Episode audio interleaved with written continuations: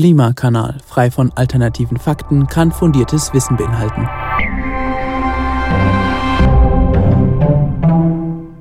Hallo und herzlich willkommen zu einer neuen Folge vom Klimakanal. Lange ist es her. Wir freuen uns, dass wir wieder da sind. Hallo auch von mir, ja, wie immer. Äh, und an der Stelle gleich mal, ihr habt gemerkt, wir haben ein neues Intro. Ich finde es total cool und wir müssen da einer Person ganz besonders danken, nämlich dem Olli, dem Bruder vom Julian. Jawohl.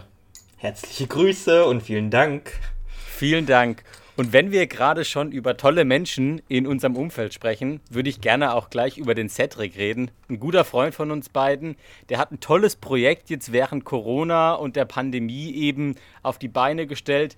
Er macht jetzt Fitnessvideos auf YouTube. Und klar, es gibt viele verschiedene YouTube-Kanäle mit Fitnessvideos, aber ich finde, Cedric macht es so sympathisch und eben, ja, er passt auch so das Niveau an für Leute, die Bock haben, ein bisschen schwerere Übungen zu machen. Da bietet er was Schweres an für Leute, die nicht so sportlich sind wie ich. Da bietet er auch mal was an, wo man ein bisschen weniger machen kann. Und wir alle machen ja gerade sehr viel YouTube-Sport. Und also ich kann es euch nur ans Herz legen. Ich finde es total sympathisch, wie der Cedric das macht. Und er ist ja Link- auch professionell sozusagen. Ja, ja, er studiert Sport, ja, muss man dazu sagen. Er macht es wirklich toll. Wie gesagt, der Link kommt in die Folgenbeschreibung und auf die Phänomenal bei Klimakanalliste. Auf YouTube findet ihr ihn unter dem Namen CAB oder CAB, aber also CAB Workouts. Hat so ein grünes Logo, solltet ihr eigentlich relativ flott finden. Genau. So viel dazu. Dann kommen wir noch so ein bisschen zu uns, so ein bisschen Eigenwerbung wieder für den Klimakanal selber. Zum einen sollten wir über den deutschen Podcastpreis reden. Wir haben da so in so einer Nacht- und Nebel-Aktion tatsächlich ja einen Ja. Trailer gemacht. Vor allem, Ju Jules, du hast ihn zusammengeschnitten. Ich habe nur mit dem iPad irgendwie schnell was eingesprochen. Ja, das war schon eher lustig. Wir hatten ja eigentlich schon länger überlegt, ob wir da vielleicht mitmachen, ne? Und dann haben wir es aber doch irgendwie immer weiter nach hinten verschoben. Wir haben ja auch ein bisschen auf das Intro gewartet.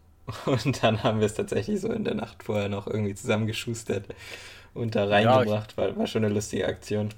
Ja, um 23.59 Uhr musste das irgendwie weg sein und wir haben es, glaube ich, irgendwie 10 Minuten vorher oder so. ja, kommt hin. fertig gehabt.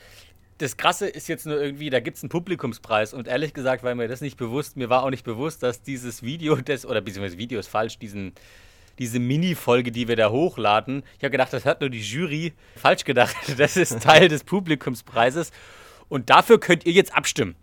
Es ist zwar mega unwahrscheinlich, dass wir das Ding gewinnen, aber trotzdem würden wir uns freuen, wenn ihr für uns abstimmt, wenn ihr euch diese Mini-Folge anhört. Der Link zum Podcastpreis ist auch in der Folgenbeschreibung und ich packe ihn auch nochmal in die Phänomena Phänomenal bei Klimakanal Liste rein. Habe ich irgendwas vergessen, Jules, zu dem Thema? Nee, einfach abstimmen, Nee, ne? jetzt haben wir genug über uns selbst geredet und unseren Wettbewerb. Obwohl, ein bisschen Insta können wir schon noch drüber reden. Ja, okay, ich mach's schnell. Äh, wir haben, waren in der letzten Zeit ja nicht so aktiv auf Podcast-mäßig unterwegs. Es war einfach viel los. Aber wir sind immer mal wieder auf Instagram und machen mal eine Story oder laden mal einen Post hoch. Also wer uns da vermisst, der sollte unbedingt unserer Instagram-Seite folgen. Oder Instagram, Alter, ich äh, schon so deutsch. Äh, ja, Instagram. Instagram. Oh Gottes Willen, Mann, das war echt krass. Ich weiß nicht, ob du das reinnehmen solltest, Digga. ja, wieso ist doch immerhin mal ein bisschen lustig. Ja, okay. Und ähm, genau. Sonst reden wir doch immer nur vom Weltuntergang. Ja, da könnt ihr auf jeden Fall folgen. Kommen Genau. wir jetzt zum Thema der Folge. Nach ein bisschen Musik. Ah ja, stimmt, wir haben noch gar nicht Musik gehört. Ja, dann machen wir das jetzt und dann kommt es zum Thema der Folge.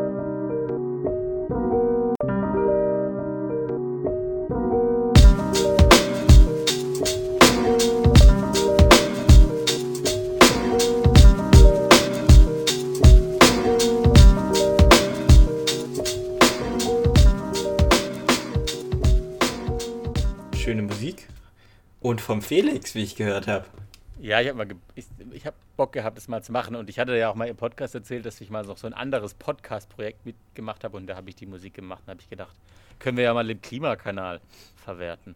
Ja. Kommen wir zum Thema der Folge. Heute machen wir einen Rückblick auf, ja, ich habe geguckt, wir haben schon 25 Folgen. Mhm. Also ein Rückblick sozusagen auf 25 Folgen.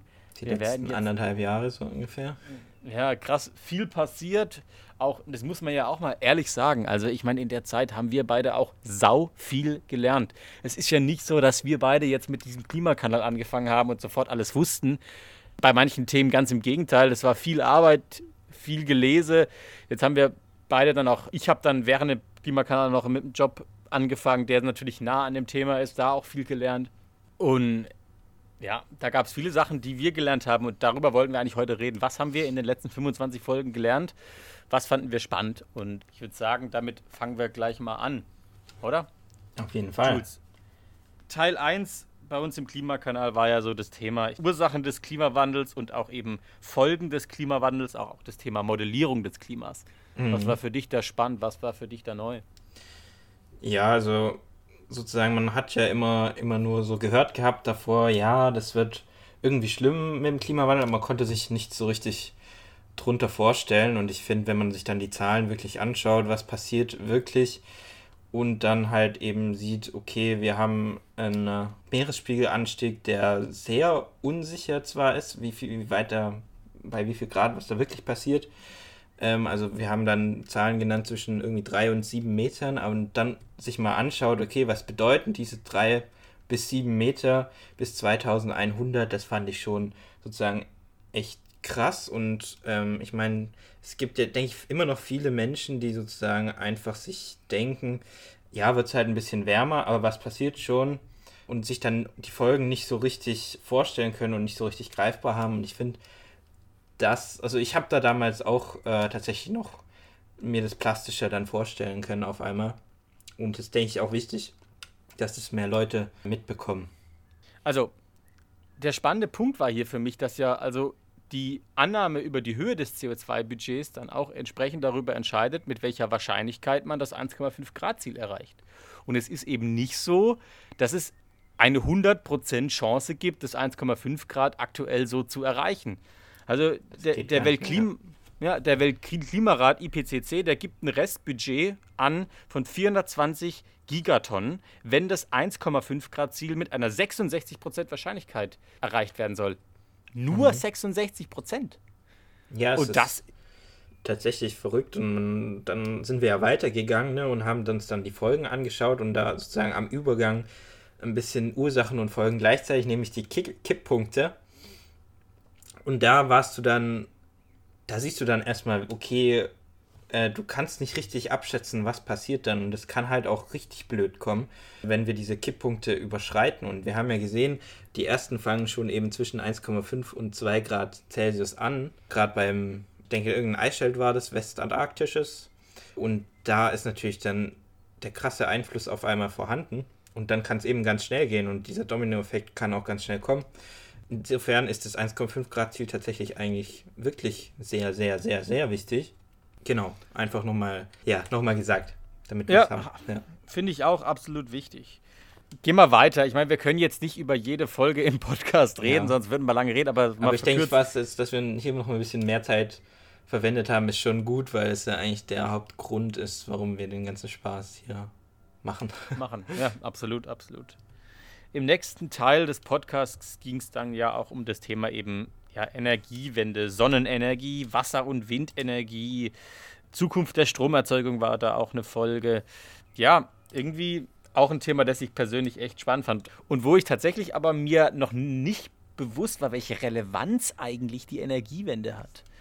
Also ich meine, 85 Prozent aller Treibhausgasemissionen in Deutschland sind energiebedingt. 85 Prozent. Das war mir am Anfang absolut nicht bewusst. Das habe ich, es war, also, ja, hätte ich nicht gedacht, dass das so viel ist. Mhm. Und dann haben wir auch weitergeschaut nach, dem, nach den technischen Sachen, ne? Ähm, ich meine, klar haben wir dann die einzelnen Technologien und so weiter besprochen, aber was mich dann besonders interessiert hat, ist halt eben diesen Mix, den man am Ende braucht, weil es ist halt eben nicht nur damit getan, wenn jetzt jeder seine Solaranlage drauf hat, sondern muss halt eben auch das Gesamtkonzept denken. Wir haben dann ja später auch noch viel über Sektorenkopplung und so weiter geredet. Aber allein schon die Tatsache, dass man eben ein gutes Verhältnis braucht von Windstrom und Solarstrom, damit man halt sowohl im Sommer als auch im Winter einen guten Ausgleich hat, ist natürlich extrem relevant und man muss immer schauen, dass sozusagen die beiden auf, auf Augenhöhe bleiben, einigermaßen, was aktuell aber dann nicht so der Fall ist. Und wenn es da schon sozusagen schief läuft, dann fragst du dich, okay, wie soll das dann funktionieren mit Sektorenkopplung, mit Wärme, mit äh, Elektromobilität und so weiter und auch mit Speichern dann am Ende. Also wir haben so viel noch vor uns zu tun in dem Thema, gerade wenn dann halt auch der erneuerbare Anteil im Strommix eben mal auf über 60, 70 Prozent wächst, dann muss man halt schon irgendwann anfangen, endlich Speicher zu bauen. Ähm, ja, klar. Ja, und ich mache mir da schon tatsächlich so ein bisschen Sorgen, dass es halt einfach falsch läuft, sozusagen. Es kann passieren, dass wenn wir nicht aufpassen und eben halt alle Kernkraftwerke und Braun- und Steinkohlekraftwerke abschalten, aber halt eben nicht hinterherkommen mit mhm. dem erneuerbaren Ausbau. Also wir wissen wissenschaftlich, dass es möglich ist und auch einigermaßen wirtschaftlich, ökonomisch möglich ist, 100% erneuerbare Energien zu haben. Ich denke, da kann man sich relativ sicher sein, dass das geht. Nur man kann es halt eben auch falsch machen. Und wenn man es falsch macht, dann habe ich schon eine gewisse Sorge, dass wir dann halt eben doch hier irgendeines Tages vielleicht einen Blackout bekommen und dann halt die Bevölkerung da den Grund vor allem bei den Erneuerbaren sieht, wobei die natürlich eigentlich gar nicht schuld ist, sondern das Missmanagement, das dahinter steht. Ja. Und, und das Problem ist ja dann irgendwie schon auch, und das geht ja jetzt schon wieder los, dass man dann schon wieder anfängt, über die Atomenergie zu diskutieren. Und dann, ja, ach, wir müssen uns jetzt halt absichern. Und da muss man schon auch die mhm. Forderung eigentlich an die Politik auch ganz klar stellen, macht erstmal eine gescheite Energiewende. Ich weiß, es ist jetzt ein bisschen radikal. Und dann sollte man vielleicht, dann, dann, dann kann man vielleicht das Thema mal besprechen, obwohl ich davon ehrlich gesagt relativ wenig halt. Es wird dann auch immer so getan, ach ja, die Atomenergie, das ist so billig und so. Also wenn man sich mal die Folgekosten anguckt und wie lange diese ganzen radioaktiven Stoffe gelagert werden müssen, das ist ein, das ist ein, also ist ein, ist ein ökonomischer Totalausfall. Tut mir leid, dass ich da jetzt so direkt werden muss. Ich versuche immer neutral zu sein, aber das mhm. ist halt, es, es macht ja. aus meiner Sicht okay, war, war jetzt ein bisschen hart, macht aber aus meiner Sicht einfach wenig Sinn. Und man muss jetzt schon einfach gucken, dass man einfach eine gescheite Energiewende macht. Und da sind die nächsten Jahre einfach auch echt entscheidend. Genau, also zum Thema Atomkraft, da bin ich halt schon tatsächlich auch ein bisschen der Ansicht, also jetzt nicht falsch verstehen, aber ich denke, man hätte sozusagen, bevor man die ganze Atomkraftwerke herunterfährt, hätte man durchaus die Kohle herunterfahren können. Das hätte vielleicht tatsächlich noch Zeit gespart. Mhm. Die Frage ist, ob das dann auch so passiert wäre, weil jetzt kriegen wir den Kohleausstieg dann. Dauert es ja immer noch bis 2038, vielleicht auch deswegen. Das ist eigentlich sehr schade. Ähm, ansonsten bin ich aber absolut deiner Meinung, dass es eigentlich auf Dauer keinen Sinn macht. Ähm, vor allem, also dann muss man sich auch irgendwann überlegen mit einem anderen Brennstoff, weil in 50 Jahren das Uran, das wir jetzt im Moment verwenden, sozusagen, dann auch irgendwann weg ist. Also ich sehe nicht so den Sinn davon, da stark drauf zu setzen. Ja, ja, absolut. Aber, ja, klar, kann man schon drüber diskutieren. Ein paar Jahre mehr, äh, wie groß ist der Schaden, ja. Ich möchte aber nicht eigentlich nicht in der Situation stecken und das. Aber. Ja, ich meine, jetzt ist halt so, wie es ist. was ist, wenn was passiert? Ne, was, ist, was, ja. was ist aber dann, wenn tatsächlich was passiert in dieser Verlängerung? Ja, ja genau. Ich meine, wir und, haben natürlich immer noch das Risiko von den umgebenden Atomkraftwerken und so weiter, in Frankreich natürlich vor allem. Ja, gerade die alten Meiler in, in Frankreich sind ja auch immer wieder nicht gerade für, für Zuverlässigkeit bekannt. Mhm, ja. Und Gut, dass wir da ganz in der Nähe wohnen. Ja, die starken Schwankungen, also solange wir noch jetzt nicht viel Speicher haben und so weiter und wir haben aber starke Schwankungen von den erneuerbaren Energien, kann man tatsächlich sehr viel noch mit Gaskraftwerken machen, die viel weniger Ausstoß haben als, als eben Braunkohlekraftwerke oder Steinkohlekraftwerke auch und die halt eben auch sehr schnell regelbar sind, sodass man da hier auch durchaus einen Ausgleich schaffen kann. Und wir haben da Kapazitäten in Deutschland, die in der Vergangenheit jetzt eher zurückgefahren wurden und die sind aber immer noch da, die kann man immer noch abrufen. Insofern, da kann man immer noch sozusagen drauf setzen, dass es äh, sozusagen hier einen Sicherheitsanker gibt. Und das ist viel mehr ein Sicherheitsanker als irgendwie ein äh, Kernreaktor, mhm. der dann halt eben äh, dauerhaft laufen muss, die ganze Zeit. Also der eben nicht so schnell regelbar ist. Das ist, denke ich, auch wichtig zu beachten. Ja, Gut, ich denke, das ist ein guter Abschluss zu dem Thema. Wir dürfen, wie gesagt, jetzt auch nicht zu lange über jedes Thema sprechen. Ja. Aber wie gesagt, da auf jeden Fall auch die Empfehlung an alle, die sich damit noch nicht so richtig beschäftigt haben. Wir haben da viel zu gemacht. Da, da könnt ihr gerne mal ähm, reinhören. Das nächste Thema war, und es ist jetzt quasi ein Unter, eine Unterkategorie eben der energiebedingten Emissionen, ist eben auch der, der Verkehrsbereich, der ja auch einfach einen, einen guten Anteil mhm. daran hat an den energiebedingten Emissionen. Äh, ich meine, es waren 20 Prozent an den energiebedingten.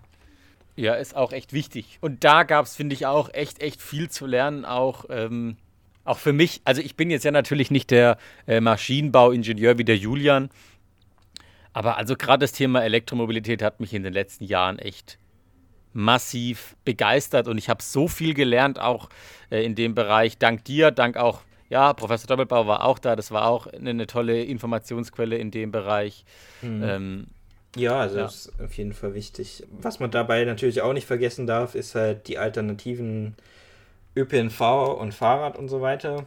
Was ich da auch krass fand, also was mich da echt überrascht hat, wenn man sich die unsere Bahnfolge oder unsere Recherche da nochmal vor Augen führt, wie viel da halt in der Vergangenheit sozusagen falsch gemacht wurde dass wir jetzt halt in der Situation sind, dass es sehr schwierig ist, hier wieder auf ein Verkehrsaufkommen mit der Bahn zu kommen, wie wir es vielleicht schon mal hatten oder das jetzt noch praktisch auszubauen. Also das ist, finde ich schon, fand ich krass zu sehen in der Recherche. Also man hat gesehen, wir brauchen jetzt so lange praktisch, um wieder auf ein Niveau zu kommen, das irgendwie jetzt Anfang der, ja, ich bin mir nicht mehr sicher, ob wir wirklich unter dem Niveau sind, aber sozusagen wir haben, denke ich, viel Zeit verspielt in den letzten ja, 20, 30 Jahren, seit der Privatisierung der Bahn wahrscheinlich. Und das ist sehr schade. Ja, absolut. Also, und da kommt ja auch, auch der Punkt, äh, zum einen nochmal, das war ja auch ein Thema bei uns in der Folge oder in den Folgen, dieser Stadt-Land-Vergleich auch, ne? Mhm. Dass es da auch eminente Unterschiede gibt, die auch echt beachtet werden müssen. Ja. Und das fand ich auch spannend. Und auch gerade das Thema eben, ja, du hast es ja schon angesprochen, dieser Siedlungsbau und auch das Thema, wie, wird, wie, wie verteilen sich die Kosten, die durch verschiedene Mobilitätsarten gezahlt werden. Ja, wenn ich Bahn fahre, dann zahle ich das als Kunde eigentlich sozusagen fast voll mit. Klar, da gibt es auch öffentliche Förderung, ja, mhm. aber ich zahle da schon sehr, sehr, einen sehr, sehr hohen Anteil. Währenddessen, ja, beim Automobilverkehr, also der ganze Platz, der in den Städten für die Parkplätze da ist, der ganze Bau von Autobahnen und so weiter und so fort, da zahle ich nur indirekt über die Steuern mit. Aber da geht schon nochmal ein viel, viel, kommt ein viel, viel größerer Teil direkt eben vom Staat und nicht den ich aus meiner eigenen Tasche bezahle. Ja, das ist. Ähm, aber wenn der Bahnverkehr in der Stadt teurer wird, dann merke ich das eigentlich direkt im nächsten Jahr, wenn mein Monatsticket oder mein Jahresticket oder meine Einzelfahrt teurer wird. Mhm. Ähm, ja. Das ist schon das ist eigentlich schon auch ein wirklich interessantes Thema. Ähm, Vor allem ist ja auch so eine soziale Frage, ne? Ja, absolut, absolut. Klar, ähm, jetzt, wenn man jetzt Fahrrad fahren kann, wenn man so fit ist, dass man Fahrrad fahren kann.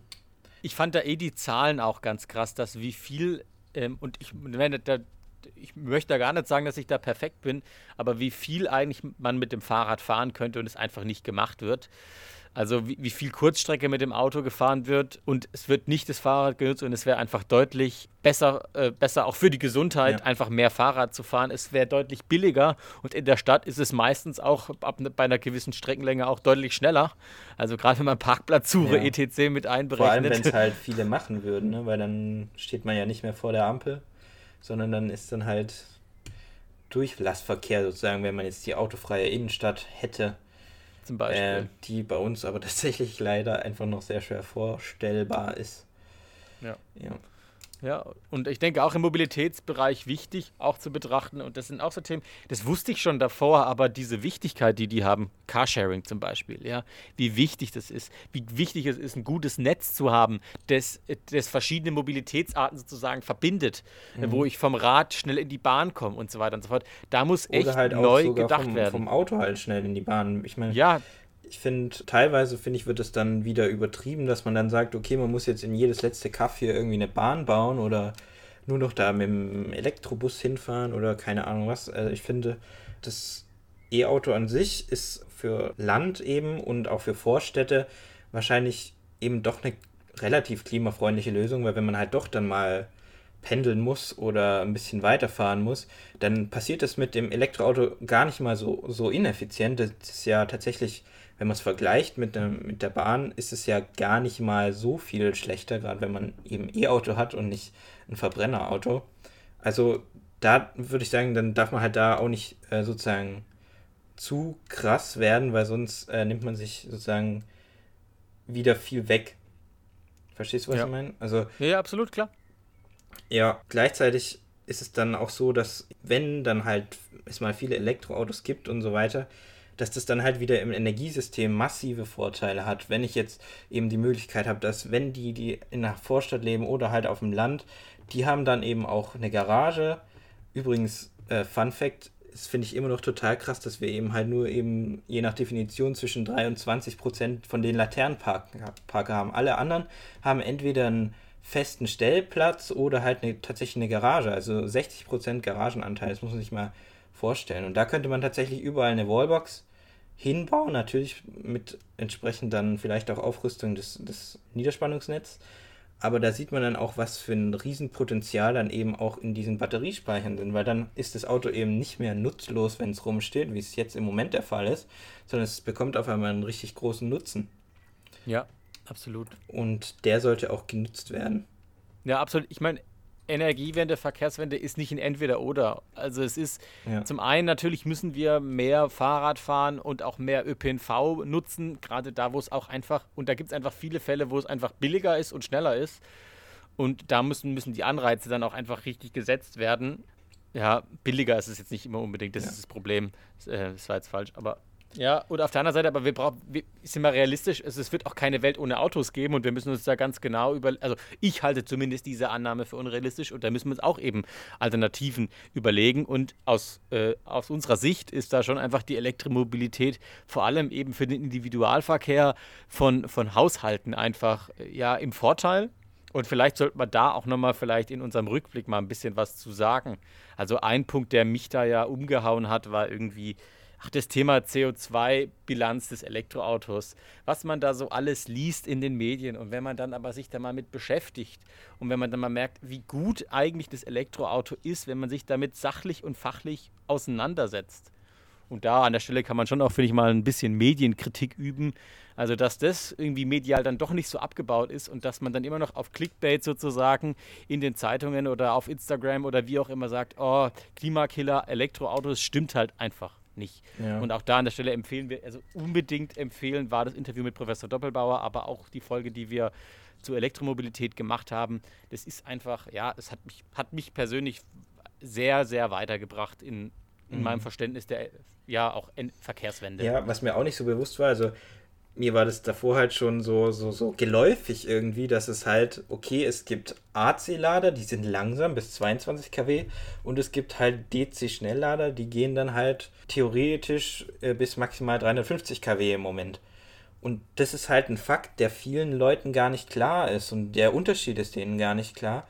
Und dann kommt man halt auf irgendwie auf die Idee, okay, wenn ich jetzt nach Italien fahre, brauche ich 20 Stunden zum Laden und so weiter. Und man hört ja immer wieder Berichte, dass von Leuten, die sozusagen dann Ewigkeiten gebraucht haben, um mit dem Elektroauto sozusagen nach Italien zu kommen. Wobei das natürlich eigentlich, also ich bin neulich äh, von, von Karlsruhe nach Berlin gefahren mit dem Elektroauto und kein großer Akku, durchschnittliche Reichweite würde ich sagen. Und ich habe dann eben, sagen wir mal, anderthalb Stunden ungefähr waren es, vielleicht sogar ein bisschen kürzer an der Tanke oder an, an der an der Tanke, jetzt bin ich auch schon geframed hier für die Brenner Boys.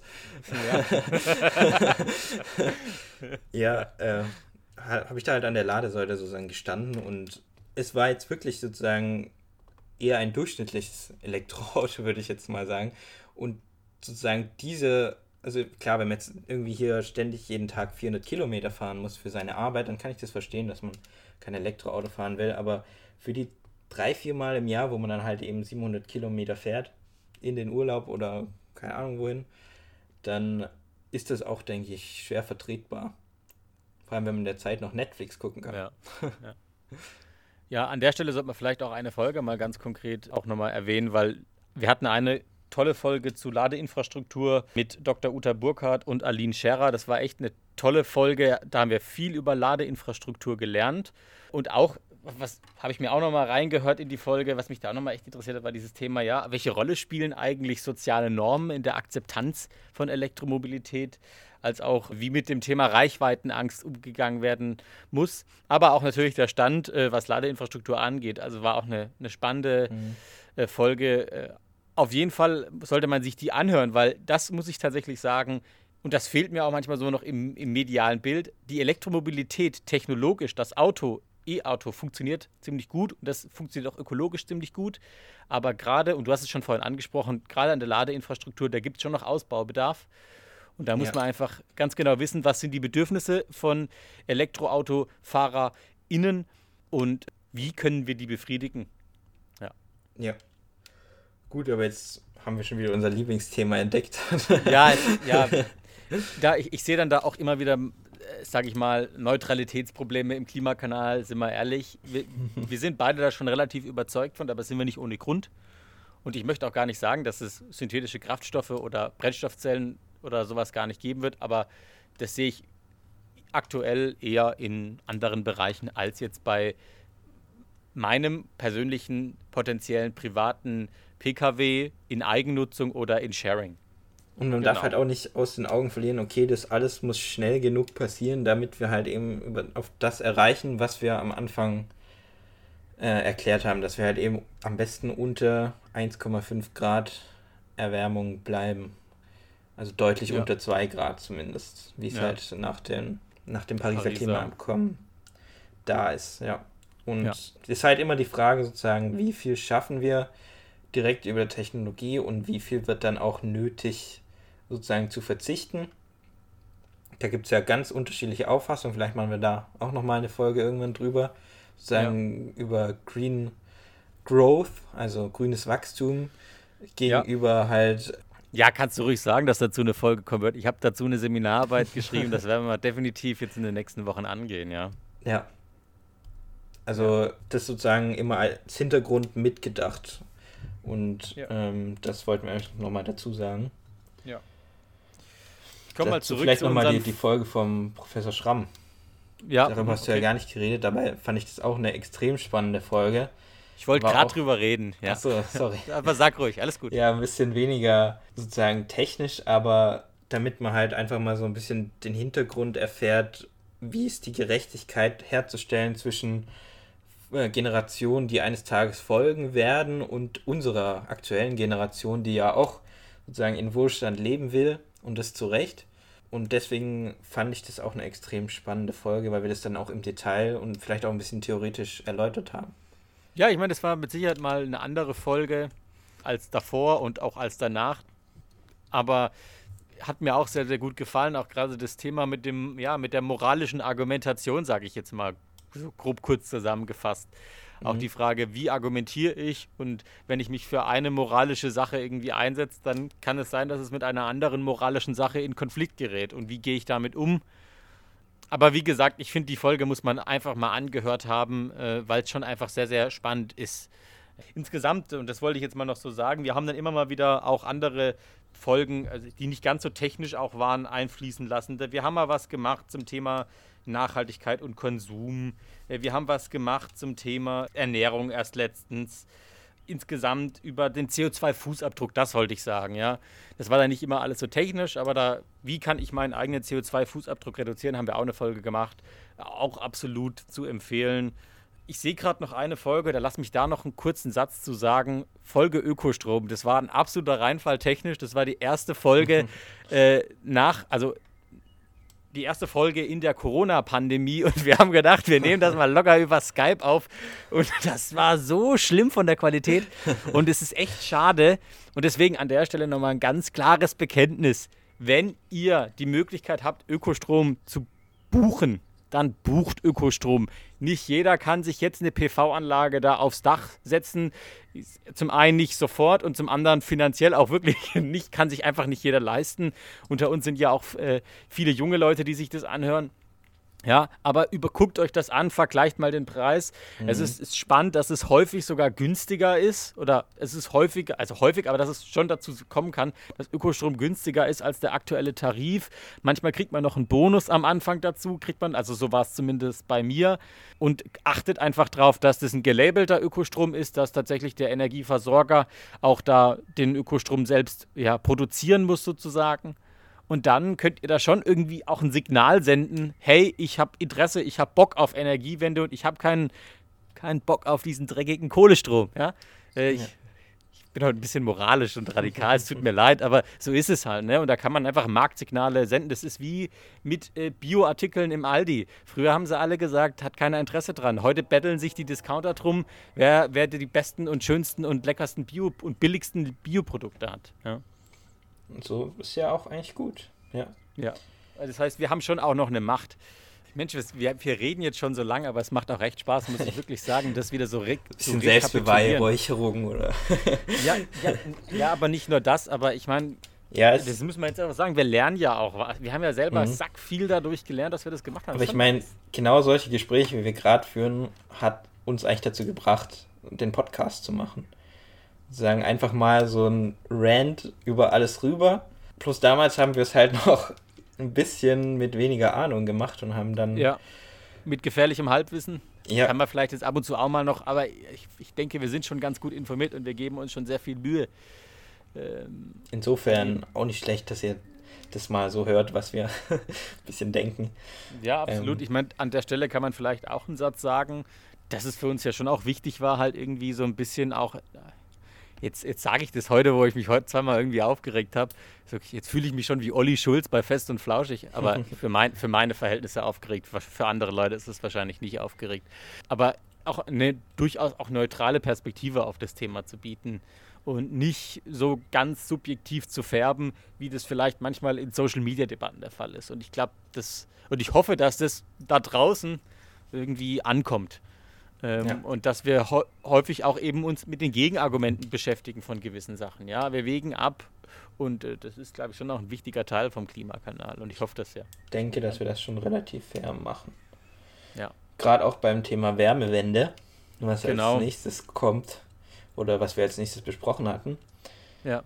Also ich finde es krass, wie krass unterbewertet dieses Thema ist. Da spricht keine Sau drüber und es ist Hat eigentlich gesagt, ja. mindestens so wichtig wie Transport. Ja, absolut. Oder Mobilität. Und da liest man wenig zu in der Zeitung. Ja. Oder Weil es halt vielleicht auch so noch ein bisschen weiter in der Zukunft ist, aber es sind echt sozusagen abartige Investitionen, die dann nötig sind, weil man muss halt echt bei der Sanierung, Sanierung, Sanierung, Gas geben, Gas geben, Gas geben. Und das passiert halt im Moment viel zu wenig.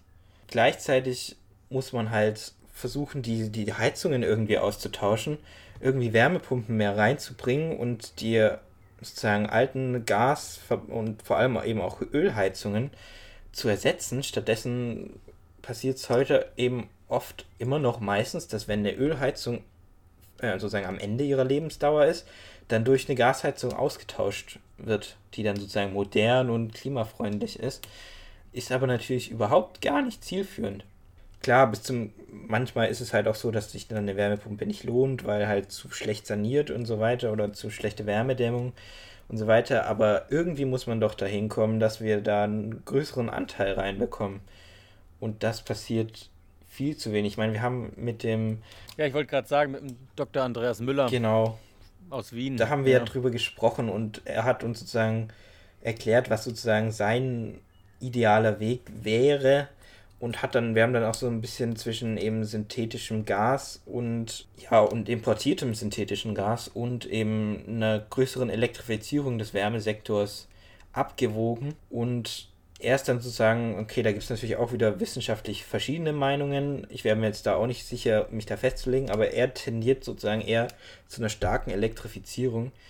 Und da haben wir dann halt wirklich viel zu tun bei Fernwärmenetzen, bei Großwärmepumpen, bei vielleicht Abwärme von Rechenzentren, bei dem privaten Ausbau von Wärmepumpen und eben auch vor allem, ich sag's zum zwölften Mal, Sanierung und Wärmedämmung. Und das muss halt einfach passieren. Und ähm, ich sehe im Moment nicht den Weg.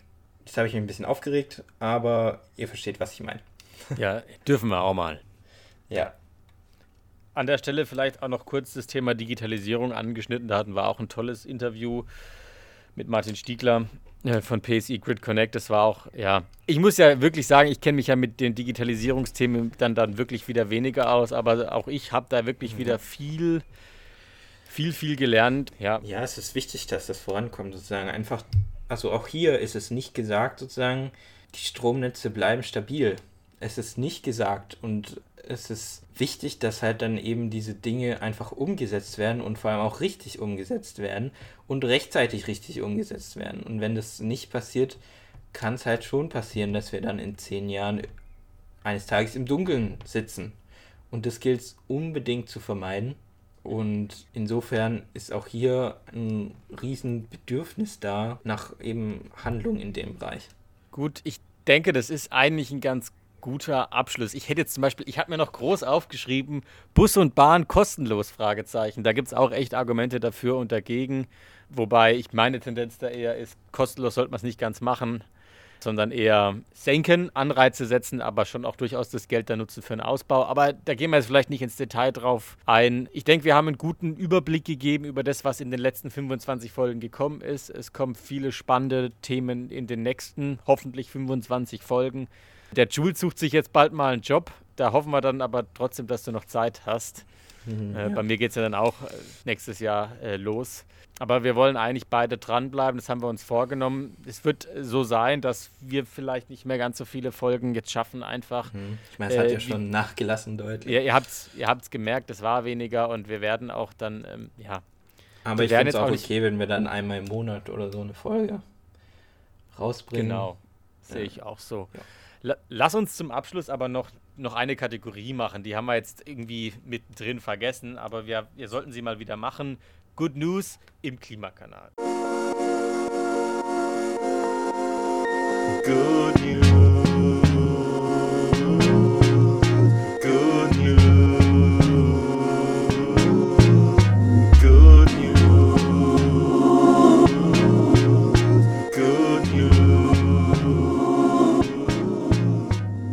Felix, du hast einfach schön gesungen und ich, ich habe dann noch, noch besser schwer. Background gesungen, ne? Das bin ich. Ich tue mich immer noch super, super schwer mit diesem, dass wir das, dass wir das tatsächlich hochgeladen haben, aber ich bin echt. Es gab auch noch einen Rap-Part, den haben wir dann aber gestrichen, den, den, den, der musste gestrichen werden. Also es wäre einfach zu peinlich pass gewesen. Pass auf, irgendwann bringe ich den heimlich und dann. Wir machen, wenn wir den deutschen Podcastpreis gewinnen, dann. also abstimmen, Clickbait. Nein, okay. Wird, äh, hilft bestimmt, Felix, hilft bestimmt. Bin ich mir sicher. Wir werden uns auf jeden Fall gegen Fest und Flauschig durchsetzen. Ha ja, klar. Ja, kommen wir noch zu guten Nachrichten, weil ja, auch in der Corona-Pandemie gibt es viele schlechte Nachrichten die, und auch im Klima alles berechtigte schlechte Nachrichten. Wir liefern, oh, auf Twitter lese ich auch immer nur schlechte Nachrichten, da kriege ich auch immer nur noch schlechte Laune. Deswegen jetzt hier im Klimakanal gute Nachrichten zum Klima. Jules, fang du doch einfach mal an mit Nachricht Nummer 1. Ja, die gute Nachricht, ich meine, es ist ja schon eine Weile her, aber wir haben seitdem keine Good News mehr gemacht und wir haben die 2020 Klimaziele in Deutschland tatsächlich erreicht. Mit ein bisschen Beigeschmack, weil wir das aufgrund der Corona-Pandemie und den darauf, daraus resultierenden geringeren Emissionen geschafft haben. Insofern ist es sozusagen nur ein kleines Aufatmen, wenn man so will, aber dennoch, es wurde die richtige Menge CO2 ausgestoßen und das ist letztendlich das, worauf es ankommt. Es ist aber noch wichtiger, dass es danach umso schneller nach unten geht. Sehr schön. Nachricht Nummer zwei.